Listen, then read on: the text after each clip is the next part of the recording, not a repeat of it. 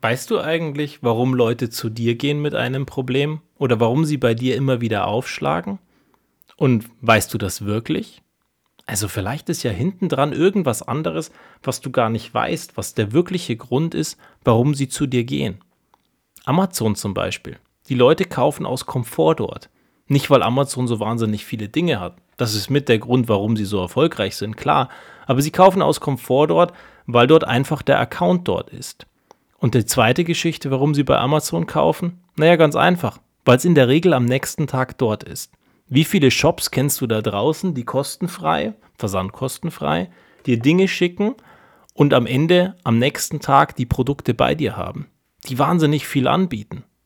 Da gibt es gar nicht so viele.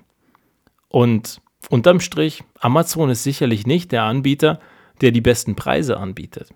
Komischerweise rennen wir alle immer wieder dorthin, also rennen in Anführungszeichen, weil wir bewegen uns ja nur virtuell dorthin, weil wir aus dem Komfort heraus geboren es gewohnt sind, bei Amazon zu kaufen. Der Account ist da, die Bequemlichkeit ist da und morgen wird das geliefert. Kein Problem, dann ist das Problem ja erledigt. Also kaufe ich bei Amazon. Domino Pizza, vielleicht auch ein Beispiel oder zumindest eine Kette, die du kennen könntest. Bei uns gar nicht so bekannt, in den Großstädten schon eher, aber in den USA wahnsinnig bekannt. Und Domino Pizza ist damals dadurch groß geworden, weil Domino Pizza ein, naja, lustiges Versprechen dem Kunden gegenüber eingegangen ist, das ursprünglich gar nicht deren Intention war. Bei einer Lieferung, die sie damals hatten, ist etwas extrem schief gegangen. Der Kunde hat angerufen und war stinksauer, dass seine Pizza nach zwei Stunden immer noch nicht da ist. Mit dem liebevollen Ergebnis, dass der Inhaber von Domino Pizza damals gesagt hat, also damals war es noch keine Kette, sondern es war eine ganz normale Pizzeria, okay, pass auf, wir machen folgendes, ich verstehe, dass du sauer bist, aber ich mache dir jetzt eine Pizza und ich sorge dafür, dass diese Pizza in einer halben Stunde bei dir ist. Gesagt, getan, der Kunde fand es in Ordnung und sie haben die Pizza ausgeliefert. Kurz darauf hat der Kunde angerufen. Und das Feedback lautete wie folgt. Und ganz ehrlich, Leute, das war eine der besten Pizzen, die ich jemals gegessen habe. Und trotzdem, obwohl ich bei einem Lieferservice bestellt habe, war die Pizza warm, frisch und gigantisch gut im Geschmack. Und ganz ehrlich, wenn ihr es schaffen würdet, immer innerhalb von einer halben Stunde eine Pizza zu mir zu liefern, wenn ich angerufen habe, ich würde immer wieder bei euch bestellen. Hm. Das hat dann jemanden auf der anderen Seite gewaltig ins Grübeln gebracht. Und das Versprechen heute bei Domino Pizza ist ganz einfach. Wenn deine Pizza in einer halben Stunde nicht da ist, zahlst du nichts dafür, dass du die Pizza bekommst. Ein wahnsinniges Erfolgsmodell. Gut, die haben noch diverse andere Sachen angefangen mit bestell zwei Pizzen und zahl nur eine und lauter solche Dinge. Aber am Ende sehen wir eins. Ein Erfolgsmodell, das unglaublich durch die Decke gegangen ist. McDonald's, die Systemgastronomie. Das Versprechen, dass wenn du auch in Russland, na gut, in Russland gerade schlechtes Beispiel, aber wenn du irgendwo auf der Welt, wo es McDonald's gibt, dort zum Essen gehst, ist das Versprechen von McDonald's, dass du durch die Systemgastronomie den gleichen Geschmack, die gleiche Variante und den gleichen Burger bekommen wirst.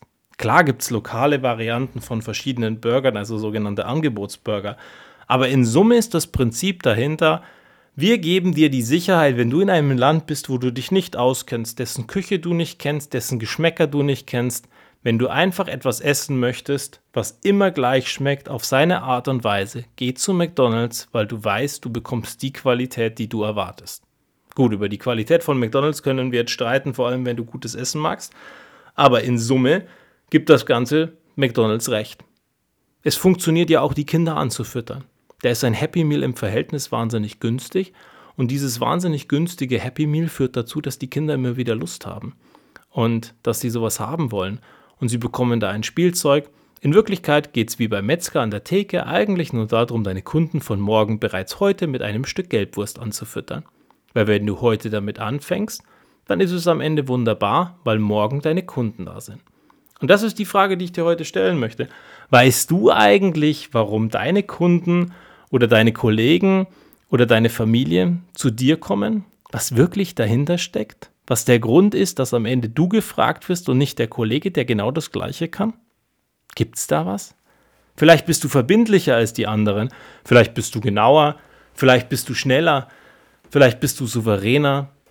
Vielleicht aber auch bist du einfach der Kollege, der immer das offene Ohr hat und wirklich versteht, was der andere braucht. Vielleicht hast du den technischen Tiefgang, den die anderen nicht haben. Vielleicht hast du die Freundlichkeit im Service draußen, dass er lieber bei dir kauft, anstatt bei der Kollegin. Oder ich mich zum Beispiel am Supermarkt in die lange Schlange stelle, weil ich weiß, die Kollegin an der Kasse ist tausendmal lieber als die auf der anderen Seite. Und am Ende weiß ich auch, wenn sechs Leute vor mir sind bei der netten Kollegin, ist sie am Ende trotzdem schneller, als wenn nur zwei vor mir sind bei der grummeligen Kollegin, die immer schlechte Laune hat und wahnsinnig langsam ist, weil sie am Ende eben die Einstellung hat, die Zeit macht's Geld und nicht die Arbeit. Und das ist ja kein Problem, weil bis 20 Uhr muss sie so oder so im Supermarkt sein. Also warum dann bis 20 Uhr 200 Kunden abfertigen, wenn sie alternativ auch nur vier schaffen könnte? Und das ist das, wenn wir verstehen, warum Leute bei uns etwas kaufen, warum sie zu uns kommen und warum wir eben dieser Garant für den Mehrwert sind. Und zwar nicht in unserer vermeintlichen Wahrnehmung dessen, so wie du es dir jeden Tag einbildest, sondern wirklich die Ehrlichkeit, die Herzlichkeit von dem Gegenüber, und der sagt dir aus ganzem Herzen heraus, ich gehe zu dir, weil oder ich brauche dich, weil. Und wenn du das verstanden hast, dann hast du ein Geheimnis gelüftet, warum du unbesiegbar bist. Weil du einen Mehrwert dort hast, den die anderen Leute merken und den die anderen Leute respektieren und den die Leute machen oder wahrnehmen wollen bei dir, was bei keinem anderen so toll ist. Und weil sie eben genau zu dir wollen. Und wenn du das verstanden hast und wenn du das zu deinem machst, und wenn du das dann auf deine Produkte anwendest und deine Services, die du machst und das zu deinem ja, Key Benefit machst oder zu deinem Erkennungsmerkmal, dann bist du meines Erachtens unbesiegbar. Dann hast du wieder eine tolle Komponente gefunden dessen, warum du aus der Masse rausstechen kannst, warum du besonders bist, warum du auffallen wirst und warum du, auch wenn 10.000 Leute in dieser Firma sind, am Ende auf irgendeine Art und Weise auffallen wirst. Übrigens auch was super Spannendes. Wie fällt man auf in einem Großkonzern? Naja, lustigerweise fällt man in einem Großkonzern dadurch auf, dass man Sachen erledigt, die andere Leute nicht schaffen. Ganz viele Dinge dauern Jahre in Großkonzernen.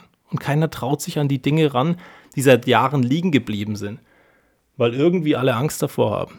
Na, das liegt ja nicht ohne Grund seit Jahren dort. Naja, das hat ja noch kein anderer geschafft. Wie heißt so schön im Sprichwort? Naja, alle sagten, es kann keiner und irgendwann kam einer her, der wusste nicht, dass es keiner konnte und dann hat er es einfach gemacht. Und witzigerweise, genau das funktioniert ganz oft.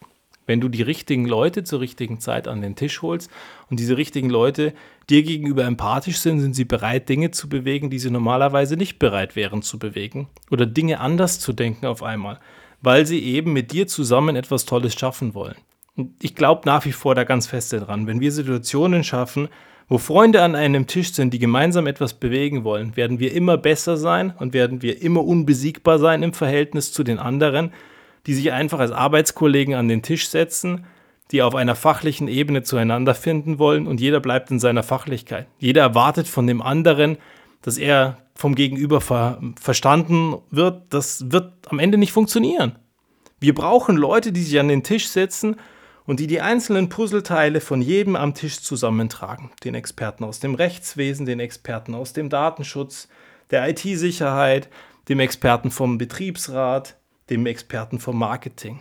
Und dann brauchen wir einen, der diese ganzen Puzzlesteine zusammenbringt und die richtigen Fragen stellt, dass am Ende in Summe ein super tolles, schönes Bild rauskommt. Und dieser eine Service, den wir eben bauen wollen. Und das brauchen wir in egal welchem Bereich und in egal welchen Personenkreisen, die da dran sitzen am Ende. Ob es die Geschäftsführung ist, ob es der Pizzaverkäufer ist, ob es die Toilettenfrau ist oder was auch immer. Wir brauchen jemanden, der ein großes Bild hat, der eine Vision hat, der eine Strategie hat. Und ich habe das auch in einer der letzten Folgen vor etlichen Wochen mal schon ausgeführt, dass es viel, viel sinnvoller ist, mit einer Vision und einer Strategie zu führen, anstatt mit Zielen zu führen. Weil wenn du Ziele erreicht hast oder wenn dein Team deine Ziele erreicht, dann hört es auf. Im besten Fall feiert es noch. Aber danach hört es auf und fällt in ein Loch. Und danach kommt wieder dieses nächste Ding und es muss es wieder zu seinem machen und es muss es wieder annehmen und dann wieder langsam die Maschinerie anschmeißen. Auf der anderen Seite, wenn du ihm aber eine Vision und eine Strategie gibst, sind sie bereit, den Weg auch weiterzulaufen, wenn sie die Ziele erreicht haben, weil ihnen ganz klar ist, noch ist die Vision und die Strategie nicht umgesetzt. Da sind noch so viele andere Sachen und sie werden neue Puzzleteile finden, auch wenn das Puzzle vermeintlich schon fertig ist. Und links und rechts und oben und unten und vielleicht sogar in einer dritten Dimension neue Dinge denken, die du nie für möglich gehalten hast, weil du ihnen eine Vision gegeben hast und du einen kleinen Baum gepflanzt hast, der langsam immer mehr wächst immer mehr gedeiht, immer mehr Blätter bekommt und am Ende zu etwas Großem und Wunderschönen wird. Und dazu lade ich dich heute ein. Denk mal ein bisschen über den Tellerrand nach und schau mal, was es Großes wäre, wenn du ihnen eine ganz neue Vision gibst und ganz neue Inspiration. Und wenn du weißt, wofür du einstehst und was wahnsinnig wichtig ist, was dich so unbegreifbar toll macht. Also, schau mal genauer hin